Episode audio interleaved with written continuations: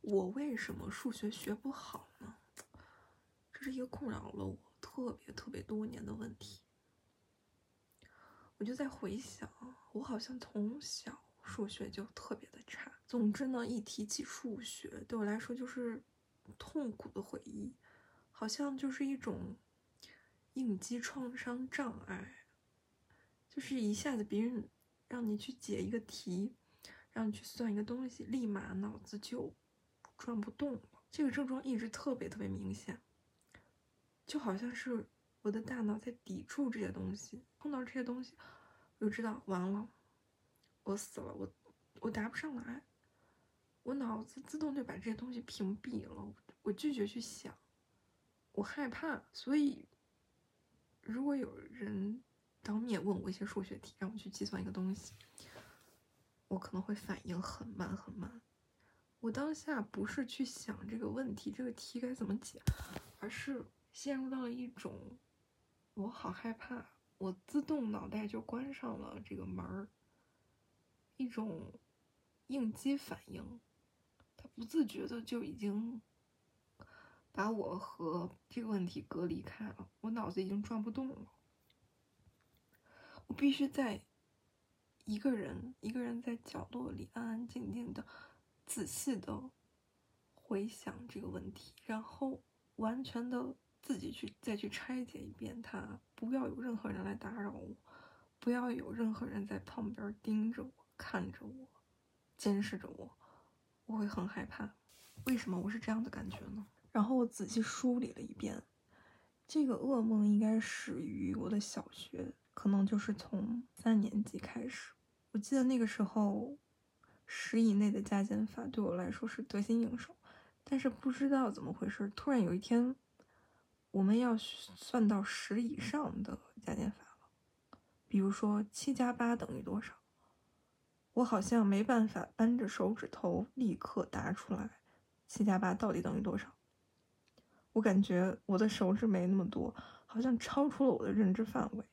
我该怎么计算呢？好像现在的小孩是用计数棒，或者说是用一些标记物来计算。我也不知道为什么，我就。不知道，我我算不出来，我好像遇到了障碍。这是在我记忆里模模糊糊的最初的我害怕最初的对数学的感受。紧接着就是一系列可怕的、痛苦的回忆。第一件事是，曾经我很小的时候，我和爷爷走在。路上，他就问我一个算术题，好像就是那道题，七加八等于多少？他好像在考我。我那个时候没有反应过来，我反应慢了很久很久，因为我潜意识里也知道他在拿我和我的表哥做对比。我的表哥是一个脑子转的特别快的小孩，但是我呢，那个时候好像总想赶着他。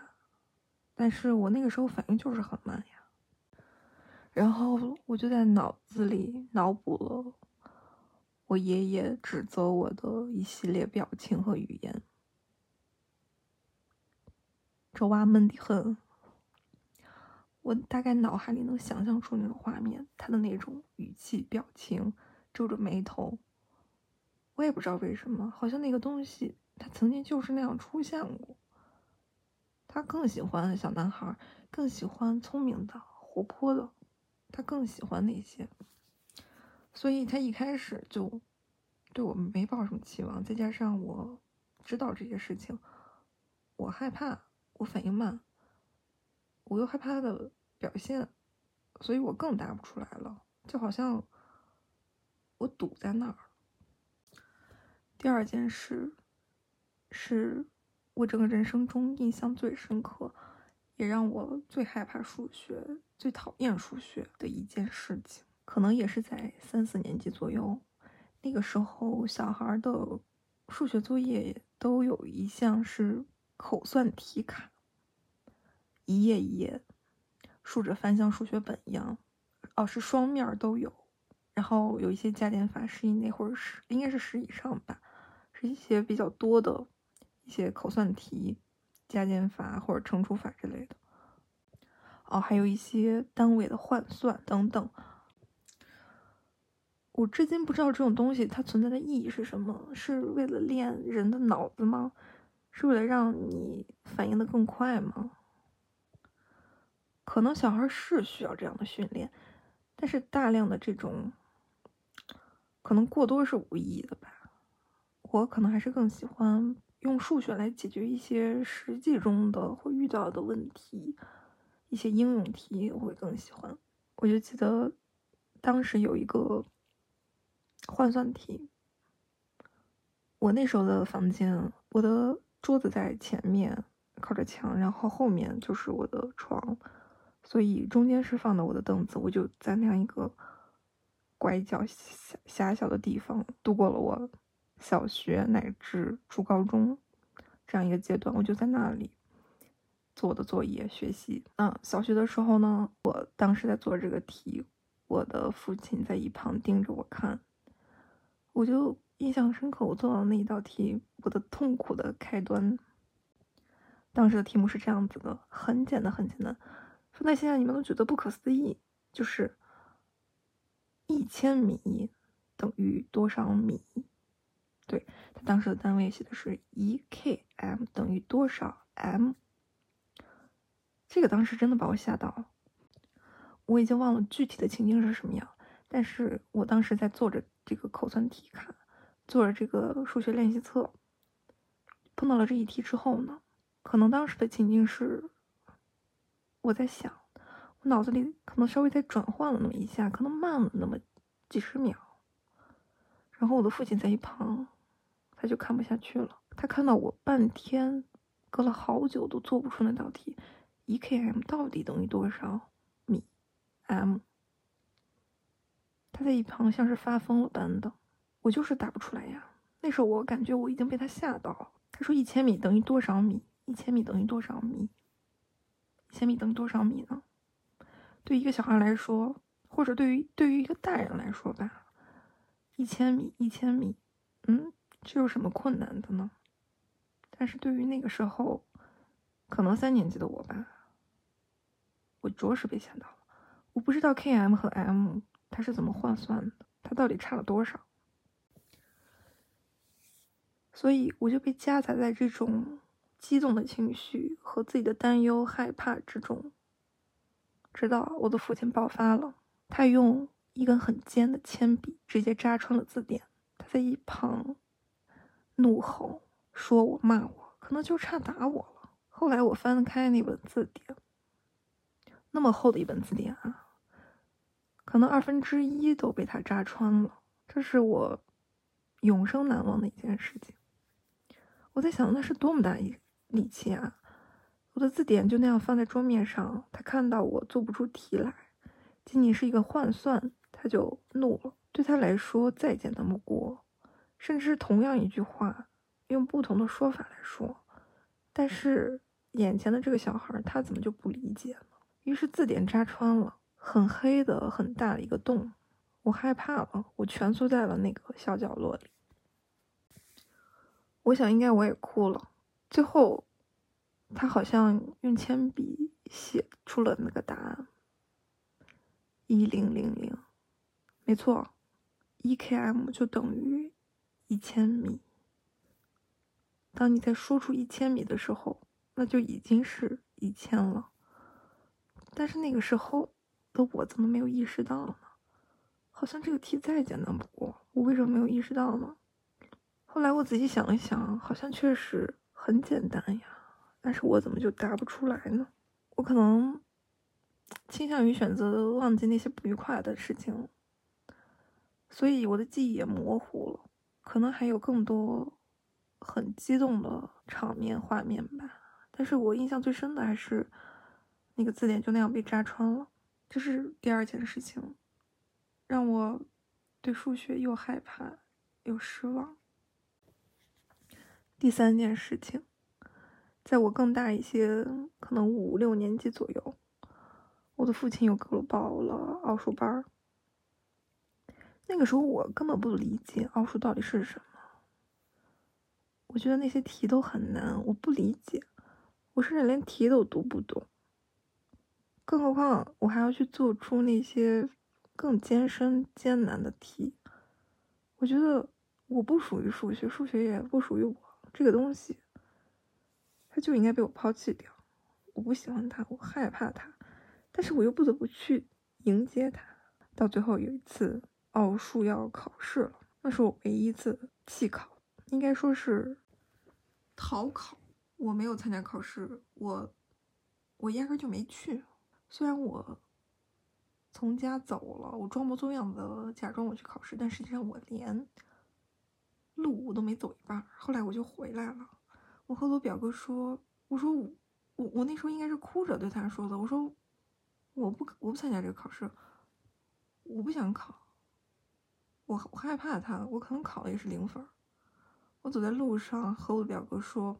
我我应该是鼓起了很大的勇气，我说我我我不怕他，我就我说我是他的把柄，但是那个时候我真的很害怕，相当于是两面夹击。至于后来我也都忘了，但是我确实弃考了，逃考了，以及最后我也不知道那门奥数对我到底有什么用。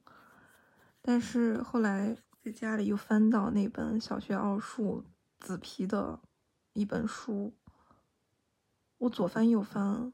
我不知道里面在讲什么，我压根就看不懂。后来我也把这本书撕了，然后就扔掉。但是我看到小学奥数，看到这个紫皮书，我心里就一阵恶心，一阵痛骂，还有一阵害怕。那个时候我心里就想，这真的比攀登珠穆朗玛峰还要困难。从这几件事情之后，我就对数学完全失去了兴趣。不对，应该说是深恶痛绝，害怕，抵触。从心底里就认可，就相信自己永远也学不好数学这门课。我从一开始就否定掉了数学。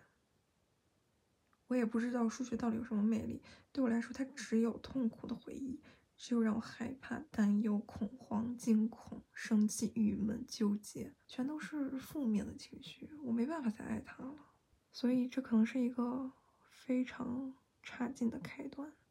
按理来说，数学它应该是很美好的。它能够解决很多基础性的问题。于是到了初中，虽然我的整体学习情况还是比较好的，但是我的数学永远是拖我的后腿。尽管那个时候我也补了很多的课，但是似乎我的数学那个火苗一直被压制在了，就永远的被压制在了小学三年级的那个时刻。现在我可以很快的算出七加八等于十五，我可以先把它凑成十，然后再往上叠加。我也意识到一千米就是等于一千米，那些奥数再也不会出现在我的生活中。但是，就即使到了今天，如果有人再去问我，让我去计算一个东西，或者说让我仅仅只是简单的换算，去测算一个什么东西，我还是。很害怕，那个阀门又突然的关上了。应激创伤障碍，我还是依旧不是先想答案是什么，解决方法是什么，而是那扇门，歘了一下，就是被关上了。因为当我再去想答案的时候，我好像又会回到一种，快点给我算出答案来，不然你就是笨，你就是反应迟钝。你就是低智商小孩儿，好像这些又开始笼罩着我了，充斥在我的脑海里。现在呢，我尽可能的让自己去放松下来。如果是熟人和我很要好的朋友这样去问我，我可能会稍微的放松下来，要么拿出我的手机计算器来算，要么在脑海里大概去测算，大概去估算。但是如果有陌生人，不是那么熟的人去问我，我还是很害怕。我想这可能很难改变了吧。但是我也希望自己能够尽可能的去放松下来，不要再为这个害怕了。也许有很多人他也像我这样承受着数学的痛苦，但其实我知道数学它还是很美的，它能够解决很多问题。而且我一直觉得数学好的人，他的脑子就是很灵光。很聪明，反应敏捷，但是我永远也成为不了那样的人了。到了今天，凡是涉及到一些数学规则，比如说打牌、摇骰子、打麻将前期的抓牌，我还是不知道该怎么去计算。我只是浑水摸鱼，跟着大家一起走。我也不想去搞清楚规则，因为我已经默认我的头脑陷入到那个计算之中，我就害怕了。所以今天。我还意识到了自己对于这种规则、卡牌、棋牌类的游戏有点抵触。我拒绝，不是很想搞懂它的规则，尤其是测算方面，比如摇骰子、对大小，还有扑克的一些玩法。哎，就是没有那么喜欢了。然后呢，我觉得今天这一期其实还蛮有教育意义的，就是。当一个成人他在养育小孩的时候，尤其是当一个孩子他不擅长某一个东西，我们一定要去鼓励他，一定要有耐心，要去帮助他。我们要更有耐心，去站在他的角度上想他所想。如果说我穿越回三年级时候的那个我。我会对自己说：“不要害怕，你可以的。你只是暂时被这种负面情绪、被这种恐慌、恐惧给压制住了。其实你远远比自己现在所表现出来的要强百倍。你只是没有被开发，你只是暂时性的被克制住。”其实小孩的潜力是无限大的，在这个年龄阶段的孩子就是需要被大量的鼓励，即使你要批评他，也是先表扬，呃，先批评然后再表扬。成人尤其是家长，真的需要给孩子无条件的支持和鼓励，大量的称赞、夸赞。一定要给他正向的、积极的反馈，要给他有温度、有正能量的这种反馈。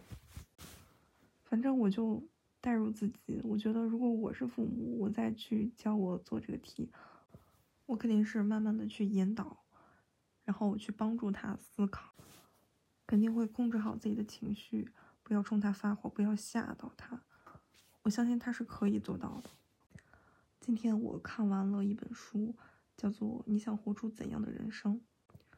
我真的特别羡慕这个，呃，故事的主人公小哥白尼，他有一个特别会教育孩子的家长，他的舅舅和他的妈妈。